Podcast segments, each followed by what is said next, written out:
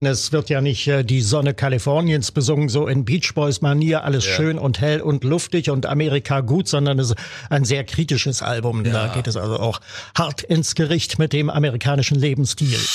Tausend und eine Musikgeschichte. Musikgeschichte. Heute aus dem Jahr 1979. Ja, hallo zusammen. Hier sind wieder die beiden Musikverrückten mit Lutz Stolberg. Ja, mit Carsten Richter. Hallo. Ja, ein Bekannter von mir, der hat mal gemeint, da wo die Beatles damals Ende der 60er aufgehört haben, hat eigentlich nur eine Band richtig weitergemacht. Das war ein Supertramp. Ist eine streitbare mhm. These. Ich ja. stimme nicht ganz überein. Zumal ja das, ELO das auch für sich beansprucht. Ich wollte gerade sagen, es gibt nur das Electric Light Orchestra, aber ähm, über die reden wir heute nicht. Es geht einzig und allein um Supertramp. Ähm, damals in den 70ern unglaublich erfolgreiche Band mit Alben wie Crime of the Century mhm. oder eben der Megaseller Breakfast in America. Eins der meistverkauften Alben, Klassiker. Ja. Darüber wollen wir heute sprechen.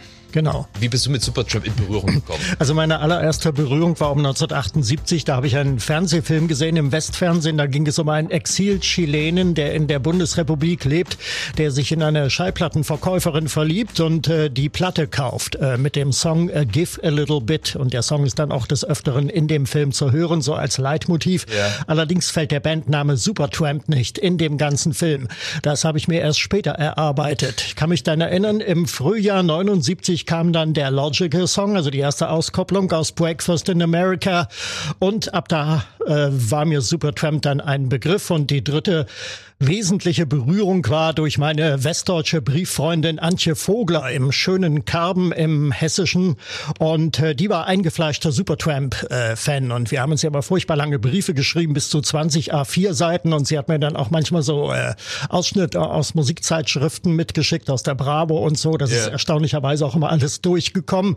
Hätte ja ein Grund sein können, die Briefe zu kassieren.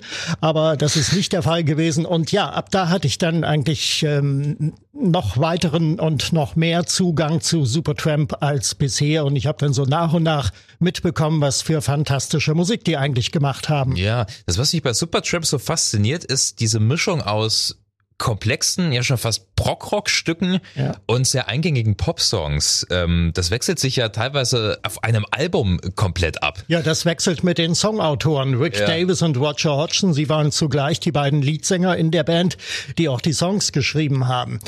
Also ich bin eigentlich mehr Roger Hodgson äh, mhm. zugetan. Den habe ich auch mal persönlich kennengelernt, schon ein Interview mit ihm geführt. Das war sehr angenehm. Und ähm, aber Rick Davis finde ich auch nicht schlecht. Also später als Hodgson weg war, hat äh, Rick Davis richtig gute Musik geliefert. Something's Never Changed von 1997. Das Album yeah. ist ein reines Rick Davis Album für jemanden, der so Jazzrock mag, also so in die Richtung Chicago und mit den Blazern etc. Yeah. ist das eine wunderbare Angelegenheit. Aber es ist natürlich kein richtiges Supertramp Album, weil Roger Hodgson fehlt. Er hat ja die Band ja. 1983 verlassen. Ja, es sagen ja viele, dass das so ein bisschen diese Len McCartney Dynamik war, ja. obwohl der Vergleich ein bisschen hinkt, weil ähm, Hodgson und Davis haben ja für sich einfach Getrennt, separat Songs äh, geschrieben und nie zusammen. Ja. Aber trotzdem äh, auf musikalischer Ebene, sie haben die Songs ja auch zusammen aufgenommen. Mhm. Letzten Endes haben sie sich da, glaube ich, auch sehr, sehr gut ergänzt. Ähm, ich ich finde, das ist eine schöne Mischung, weil er kommt eher vom R&B, vom Jazzrock, wie du schon sagtest. Und Hodgson ist halt eher so ein, der, der ist ja auch so ein spiritueller Mensch. Ja, ja, sich dann, glaube ich, so zum buddhistischen hin. Genau, mit Psychedelic beschäftigt und alles ein bisschen wohlgefälliger, aber trotzdem äh, tiefgängig, muss man dazu sagen. Also dieser Band kann man nicht Oberflächlichkeit unterstellen. Lass erst mal äh, ganz am Anfang beginnen. Supertramp, was gibt's äh, zu sagen zum ja, Anfang? Supertramp ist eigentlich eine gecastete Band, wie, wenn wir so wollen. Da ja. gab es einen äh, holländischen Millionärssohn, Stanley August Miesegas, damals 26, der wollte in eine Rockband investieren und hat darum die Band äh, zusammengestellt äh, aus mehreren Gruppen. Äh, The Joint war so die Urformation, da hat Rick Davis also gespielt, mhm. äh, Rhythm and Blues und äh, ja auch Jazzrock, also was so seine Spezialität anbelangt anbelangte. Und dann wurde äh, Roger Hodgson gecastet, aber nicht wegen seines Gesangs oder seines besonderen Songwriter-Talents wegen, sondern man suchte einen Bassisten. Und Hodgson kann ja ein bisschen Bass spielen. Und der Mann, äh, der damals das Zepter geführt hat, das war Richard Palmer James bei äh, Supertramp, der ja. Gitarrist, der dann später nicht mehr dabei war. Der ist dann später zu King Crimson gegangen. Ja. Und der hat äh, dieses Casting durchgeführt. Der hat auch die Texte geschrieben, die meisten damals für die frühen Songs und ähm, er hat äh, Roger Hodgson gecastet und auf diese Weise kam es dann ähm, zur Fusion und von äh, Richard Palmer kam auch der Vorschlag für den Bandnamen Supertramp in Anlehnung an einen Roman Autobiography of a Supertramp von William Davis heißt der Autor. Worum geht's in dem Roman? Ich glaube, es ist so eine Art Road, also Road, äh, Road also. So, so on the road ja. äh, mäßiger Roman. Okay. Ich glaube, Dreamer war ihr erster großer Hit, oder? Ja, es sind dann erstmal zwei Platten erschienen, das Debütalbum Supertramp, dann äh, dieses das zweite Album Indelibly Stamped ja. mit der berühmten weiblichen Tatu tätowierten Brust auf dem Cover und äh, die beiden Alben, die waren gänzlich erfolglos. Da haben sie noch richtig Progressive Rock gemacht. Ja. Das hatte mit dem späteren Supertramp Sound noch gar nichts zu tun. Daraufhin hat sich dann 1972 Herr Miesegas, der Sponsor, äh, zurückgezogen, weil das alles nicht so nach seinen Vorstellungen lief. Die Band hat zum Teil, sie haben eine Weile in München gespielt. Da haben sie pro Nase pro Abend 29 D-Mark verdient. Und äh, also das hatte irgendwie alles keine Zukunft. Daraufhin löste sich die Band vorübergehend auf, gründete sich 1972 neu mit völlig neuem Personal. Nur Hodgson und äh, Rick Davis waren nach wie vor dabei und so bildete sich die klassische Besetzung heraus. Und 1974 kam dann das Album Crime of the Century, das wirklich den internationalen Durchbruch brachte. Für viele heute noch das beste Supertramp-Album mit äh, Dreamer, der Single-Hit und äh, School ist dabei mit dem berühmten ja. Mundharmonika-Motiv ja, ja. à la Ennio Morricone. War keine Single, aber es ist so ein Song, den eigentlich jeder kennt. Und das Album verkaufte sich millionenfach und das war eigentlich der Durchbruch für Supertramp. Also die haben sich ihr, ihr Songwriter-Talent, glaube ich, schon sehr erarbeiten müssen. Auf jeden nach, Fall. Nach so einer experimentellen Phase und dann haben sie gesagt, okay, machen wir mal etwas massentauglicheres. Ja, einige Songs lagen auch schon in der Schublade. Ich hatte schon äh, Give a Little Bit äh, angesprochen. Ja. Den Song hat Roger Hodgson mit 17 schon geschrieben. Und das trifft ja auch auf einige Songs ähm, auf Breakfast in America ja. zu. Und ähm, da lassen Sie jetzt über diesen Megaseller mal sprechen. Genau. Was ist ihr großes Ding damals ja, gewesen? Das 79. sechste Album, ja. das sechste Album März 79 rausgekommen damals in äh, unglaublich zermürbender Kleinarbeit damals äh, erarbeitet. Dieses Album, die Aufnahmen haben acht Monate gedauert. Ja. Ich glaube, die ersten vier Wochen haben sie dafür ver verwendet, die die Basics aufzunehmen. Das war wohl relativ schnell getan. Besonders viel Zeit haben dann die komplizierten Gesänge, die vielen Harmonien und die stimmliche Akrobatik von Roger Hodgson etc. Das alles in Anspruch genommen und äh, eben halt die Abmischung, die Arrangements aufgenommen, damals in Los Angeles. Die britische Band Supertramp war rübergezogen nach Los Angeles. Also sie haben es Fleetwood Mac eigentlich nachgemacht. Yeah. Und äh, so ist auch der, der Albumtitel zu verstehen. Breakfast in America, in der neuen Heimat in Amerika. Sie wollten es schaffen in Amerika, ne? das war ja. ja das Ziel, deswegen sind sie ja überhaupt dorthin gezogen. Aber es hat, also ich glaube, Rick Davis zum Beispiel, den hat es nicht so fasziniert, soweit ich weiß. Rick Davis äh, nicht so sehr. Nee, Roger Hodgson hat sich relativ da schnell mit äh, angefreundet. Er hat sich in den Bergen von Kalifornien, im Norden von Kalifornien, hat er sich ein Anwesen gekauft, mhm. auf dem er dann sehr schnell heimisch geworden ist. Genau, aufgenommen in, ich hatte es schon gesagt, in drei verschiedenen Studios yeah. in Los Angeles. Peter Henderson war der Co-Produzent, ein bekannter Mann, der hatte für Frank Zappa oder auch Paul McCartney und die Wings gearbeitet. Yeah. Den hatte man sich geholt. Und die Endabmischung besorgte dann auch ein alter Bekannter, nämlich Jeff Emerick, mm. ehemals Soundingenieur der Beatles aus den Abbey Road Studios genau. in London. Das ist wirklich in Musikerkreisen ein großer Name. Ja, die Platte, die klingt so leicht und die Songs kommen so lässig daher, aber man darf echt nicht vergessen, was, wie du das ja schon beschrieben hast, für ein riesengroßer Produktionsaufwand dahinter ja. steckt. Ja? Lass uns mal ein paar Songs durchgehen. Äh, der Opener zum Beispiel, mhm. das ist eine Rick Davis Nummer, Gun Hollywood, ähm, ein Song, mit dem ich immer ein bisschen fremdel, muss ich ehrlich ja. sagen, weil ich finde, fügt sich nicht so gut in, in, in den Gesamtsound des Albums ein, ist auch nicht so der beste Opener-Track. Mhm. Auf der anderen Seite wieder so eine typische Rick Davis Nummer. Ja. Äh, äh, bisschen düster, ja, also mhm. so Amerika, wie gesagt, hat ihm nicht ganz so gepasst und er hat da ja eine Geschichte erzählt von einem erfolglosen Schauspieler, ja. der schon fast Hollywood aufgibt und es dann doch irgendwie schafft, wobei er diesen Text dann nachträglich geändert verändert hat. Also ich glaube im Original war es düsterer. Mhm. Dem gegenüber steht dann immer so ein bisschen das sonnige Gemüt von Roger Hutchinson. Ne? Und das kündigt ja. sich da schon sehr gut ja. an.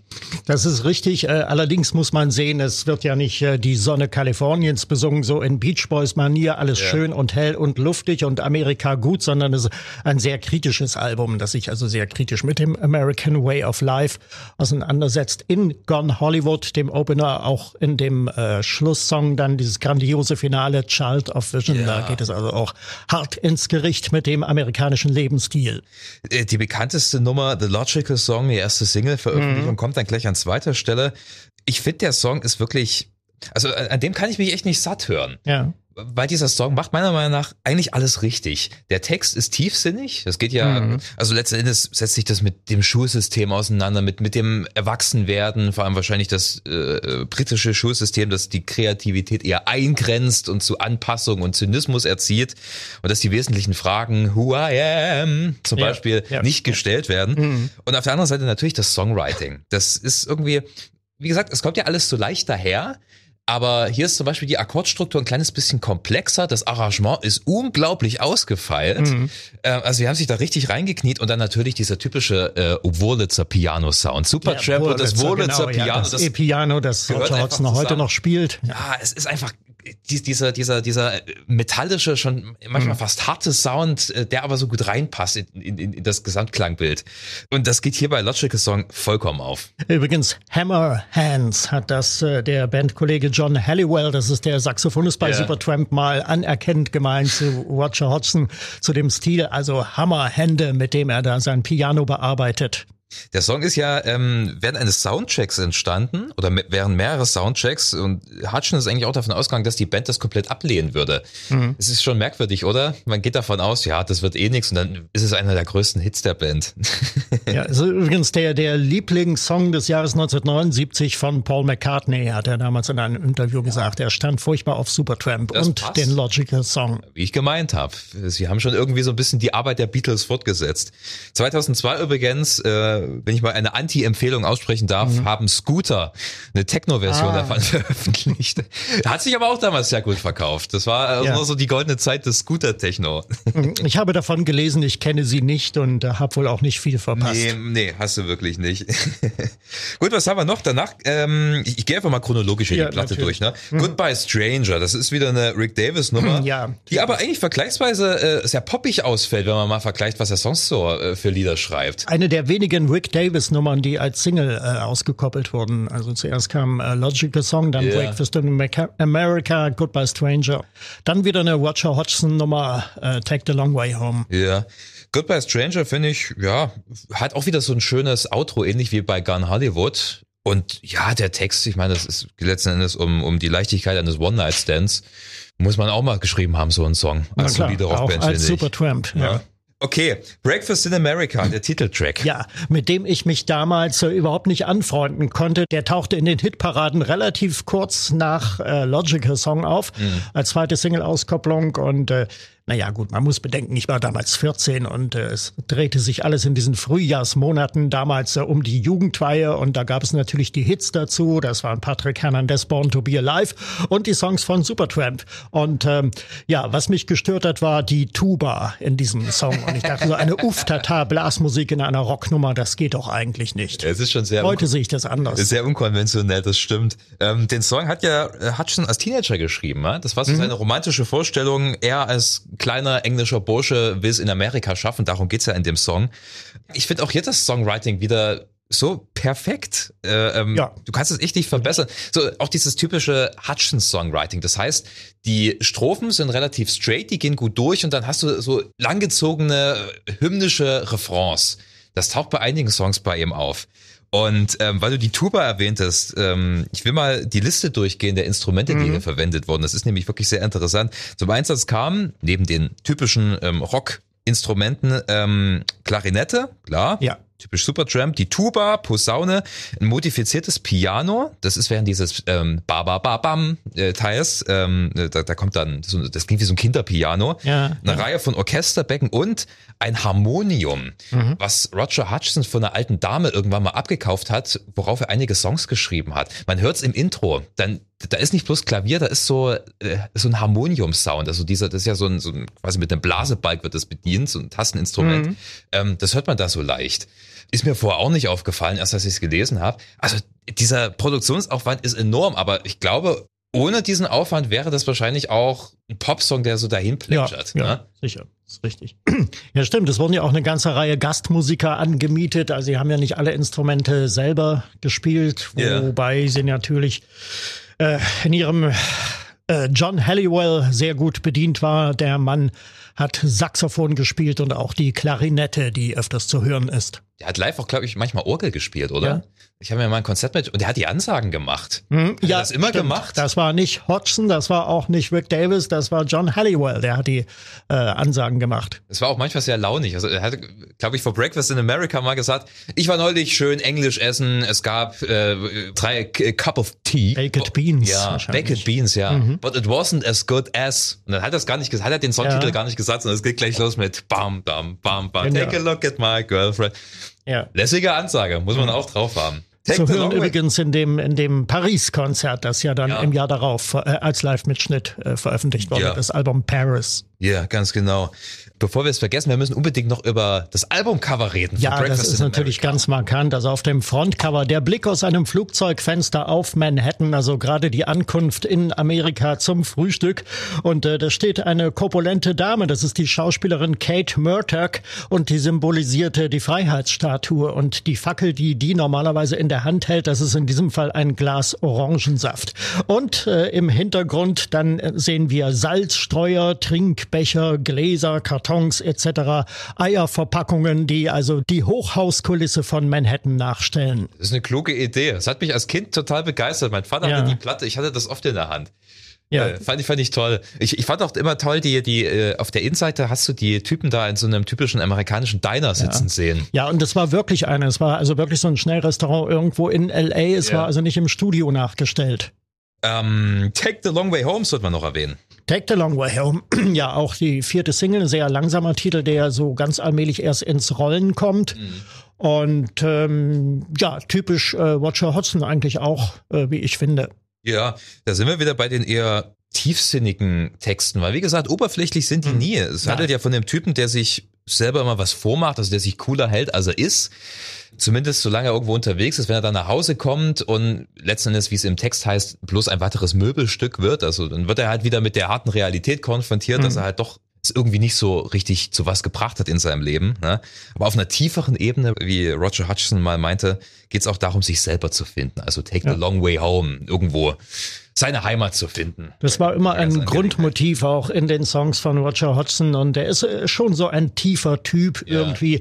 Er neigt auch zum Philosophischen. Also auch der, der Logical Song ist ja nicht einfach eine Auseinandersetzung mit dem Schulsystem, sondern es geschieht auf einer höheren, einer philosophischen Ebene. Ja, ganz genau. Übrigens, äh, Take the Long Way Home da gab es mal ein Werbeangebot, was die Band abgelehnt hat, fünf Millionen Dollar. Mhm. Und zwar die Greyhound Bus Company, also diese Buslinien, die durch Amerika ja. fahren, die wollten Take the Long Way Home, mhm. aus ja, natürlich der Titel.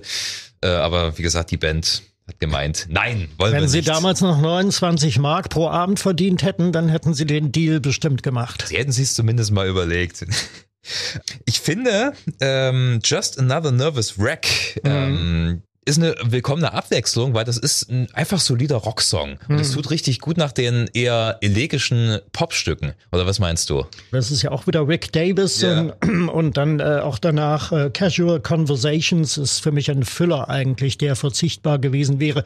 Ich bin zu dieser Zeit schon in Vorfreude auf das Finale, auf Child of Vision und mich stören die beiden Songs da irgendwie äh, an der Stelle. Die ziehen das Ganze irgendwie in die Länge. Echt? Nee, aber wie gesagt, ich finde Just Another Nervous Wreck für dich klasse ist ein total solider Song. Mit Casual Conversations habe ich auch ein bisschen meine Probleme. Man sollte vielleicht die Hintergrundgeschichte kennen, dann wird es ein bisschen interessanter. Er arbeitet ja so die Beziehung zu Roger Hutchison auf. Mhm. Die waren sich ja oft ja, ich würde nicht sagen Spinnefeind, aber die lagen sich gerne mal in der Wolle, weil sie eben so unterschiedliche ja. Ansichten hatten, musikalisch und philosophisch. Ja, aber Child of Vision ist natürlich Grand Final. Kann man Der Höhepunkt, sagen. also es ist grandios. Es ist wirklich ähm, die Lichtgestalt von einem Song überhaupt. Ähm, ja, es geht los mit, mit dieser Tonleiter, die da runtergespielt wird, dieses unheimlich Spannung aufbauende ähm, Intro und ähm, Dann kommt erstmal eine ganze Weile gar nichts. Dann wird sich erstmal eingegroovt und dann nach einer Weile, ich glaube so nach gefühlten zwei Minuten, setzt Roger Hodgson dann mit seinem Gesang ein. Worum geht es? Es geht um ganz klar Kapitalismuskritik, yeah. um wiederum den American Way of Life, der schöne Schein, dieses in der Sonne liegen scheinbar und dass das aber alles mit harter Arbeit verbunden ist und diese amerikanische Coolness und Coca-Cola wird auch beim Namen genannt und von einem Regenbogen ähm, wird gesungen, der sich aber letztendlich auch bloß als künstlicher schöner Schein herausstellt und äh, ja genau, darum geht es äh, in dem Song. Ja, mehr Schein als sein, das haben sie gut durchblickt. Ja. Ich liebe an diesem Song vor allem ähm, das Piano-Solo zum ja. Schluss, weil das geht ja erstmal wirklich mit so Einzeltönen los. Mhm die auch sehr laut auf einmal über einen hereinbrechen. Ja. Und dann geht das über in so ein lässiges Blues-Piano. Ja, ja, also Jazz-Pop auch so ein ja. bisschen, ein bisschen jatzig angehaucht. Ja. Äh, genau. Es klingt so wie improvisiert, aber das ist es natürlich nicht. Aber das macht diesen Song so cool und dann diese äh, minutenlange Blende. Es dauert ja, äh, es zieht sich ja über Minuten, dass der Song immer leiser wird und dann kommt zum Schluss dieses Saxophonmotiv von John Halliwell. Das ist so brillant gemacht. Ist für mich einer, äh, ein echtes Highlight, einer der besten Pop-Songs überhaupt. Und das ist wieder das, was ich eingangs meinte. Ähm, auf dieser Platte ist so eine perfekte Mischung aus komplexen, schon fast brockigen Stücken und solider Popmusik. Ja. Es ist perfekt ausgereift. Ja, und nicht zuletzt deshalb war das ja auch ein mega Erfolg. 20 Millionen verkaufte ja. Exemplare. Das Publikum hat entschieden eindeutig. Die Kritiken waren damals auch überwiegend gut, aber sie waren nicht alle euphorisch. Äh, das Magazin Sounds, das amerikanische, äh, fand das alles irgendwie alles übertrieben und ähm, der Kritiker hatte den Höreindruck, äh, es, es scheint so beim Hören dieser Platte, als hätte jemand alle guten Popplatten der 60er und 70er zur gleichen Zeit aufgelegt. Ja gut, irgendwas muss so ein Musikkritiker ja halt auch zu meckern haben.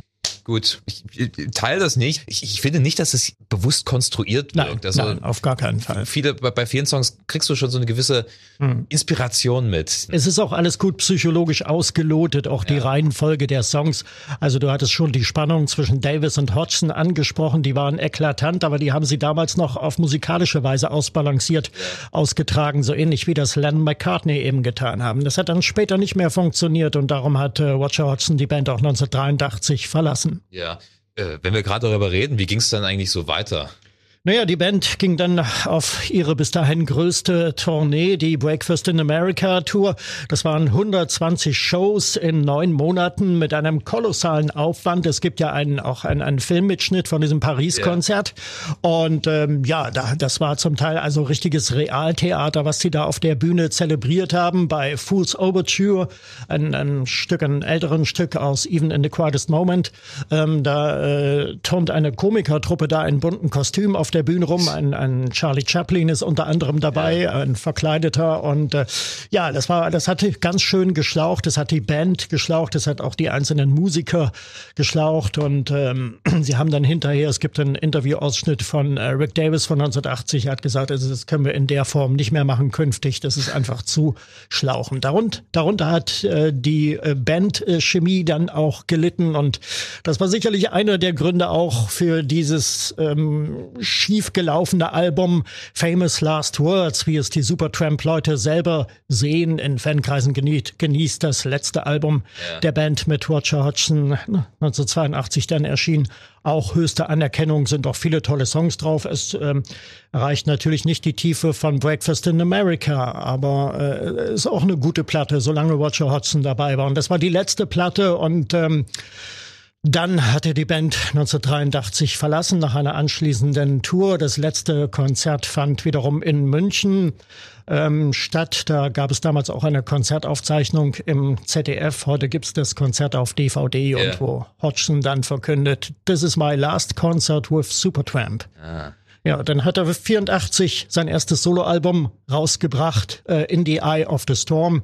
Im Grunde genommen eigentlich eine Supertramp-Platte, waren eigentlich Songs, die er noch für Supertramp geschrieben hatte okay, und ja. die auch so klingen war in den Charts nicht so übermäßig erfolgreich, hat sich unterm Strich allerdings auch zwei Millionen Mal verkauft. Ja, und Rick Davis machte dann weiter mit äh, Brother Where You Bound, kam dann 85 die erste Supertramp-Platte ohne Hodgson und ähm, hat dann drei weitere Alben herausgebracht mit seinem Latino Rhythm and Blues und, und diesen Mischmasch, den wir da von ihm kennen. Wie gesagt, äh, alles schön anzuhören, aber es sind eigentlich keine Supertramp-Platten, weil man da diesen Kontrast erwartet, dann Rick ja. Davis, Roger Hodgson. Ja, es ist halt das Problem, wenn eine Band ihren Zenit überschritten hat, was soll danach kommen? Das ja. hast du ja bei allen Bands so. Ne? Nach The Wall von Pink Floyd kam jetzt auch was sollte da noch großartig kommen? Da war es auch klar, dass es dann erstmal knallt und sich die Band mehr oder weniger zerstreitet. Ja. Hodgson und Supertramp haben dann so eine Art Kleinkrieg ausgetragen. Es gab dann äh, so mehrere Verhandlungsrunden, wo sie wieder zusammenkommen wollten. Also zuerst wollte Hodgson nicht und dann wollte Rick Davis nachher später nicht. Als die Band 1997 auf Tour war beim Konzert in Dresden, damals äh, war ich dabei, da hatten sie also für den Hodgson-Part äh, Mark Hart von äh, Crowded House engagiert als ah. Sänger. Der hat dann auch School gesungen und äh, der hat die Sache nicht schlecht gemacht, aber es fehlt irgendwie irgendwas in der Stimme. Ne? Und äh, als ich dann nach dem Konzert zum Auto zurückkehrte auf dem Parkplatz, da klemmten unter allen möglichen Scheibenwischern dann ähm, Flyer für das neue Roger Hodgson Album Rites of Passage äh, damals. Hinterhältig. Ja. Und 2010 beim Konzert in Leipzig in der äh, Arena, äh, da haben sie äh, wiederum gespielt und da standen, äh, also vor der Arena standen auch Leute, die haben äh, Roger Hodgson Flyer verteilt und das war wie so ein Flugblatt. Da stand auch so ein kleiner Text auf Deutsch drin. Da stand also drin sinngemäß, dass das ja alles gut und schön ist hier mit Rick Davis und dass die auch Songs von Roger Hodgson spielen. Das findet er persönlich nicht so gut und er würde sich ja auch nie an den Songs von Rick Davis vergreifen.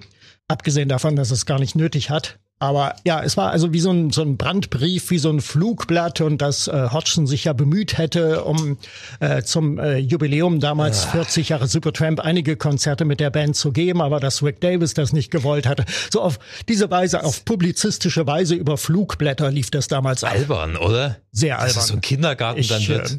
Ich äh, habe sowas auch von, von anderen Bands noch nie erlebt. Nee. Es ist schade. Das hätte ich auch gar nicht den beiden zugetraut, aber naja, gut, was willst du machen? Wir ehren ihr Andenken, Breakfast in America. Ja. Große Platte, falls ihr die noch überhaupt nicht gehört habt, schämt euch, holt das unbedingt nach, ist ein tolles Album. Ja, Supertramp geht leider nicht mehr auf Tour, aber Roger Hodgson ist noch zu erleben. Ich habe ihn jetzt schon drei oder viermal ja. solo gesehen äh, mit Gastmusikern. Es sind im Grunde genommen eigentlich Supertramp-Konzerte, die er da spielt. Natürlich, keiner fragt nach seinem Solo-Zeug. okay, so viel zu Supertramp und Breakfast in America. Ja. Lieber Lutz, das ja. waren sehr, sehr viele Infos. Hab vielen Dank für deinen Input. Sehr gerne. Danke. Ja, vielen Dank fürs Zuhören. Bleibt schön gesund, bleibt uns gewogen. Bis zur nächsten Folge. Tschüss.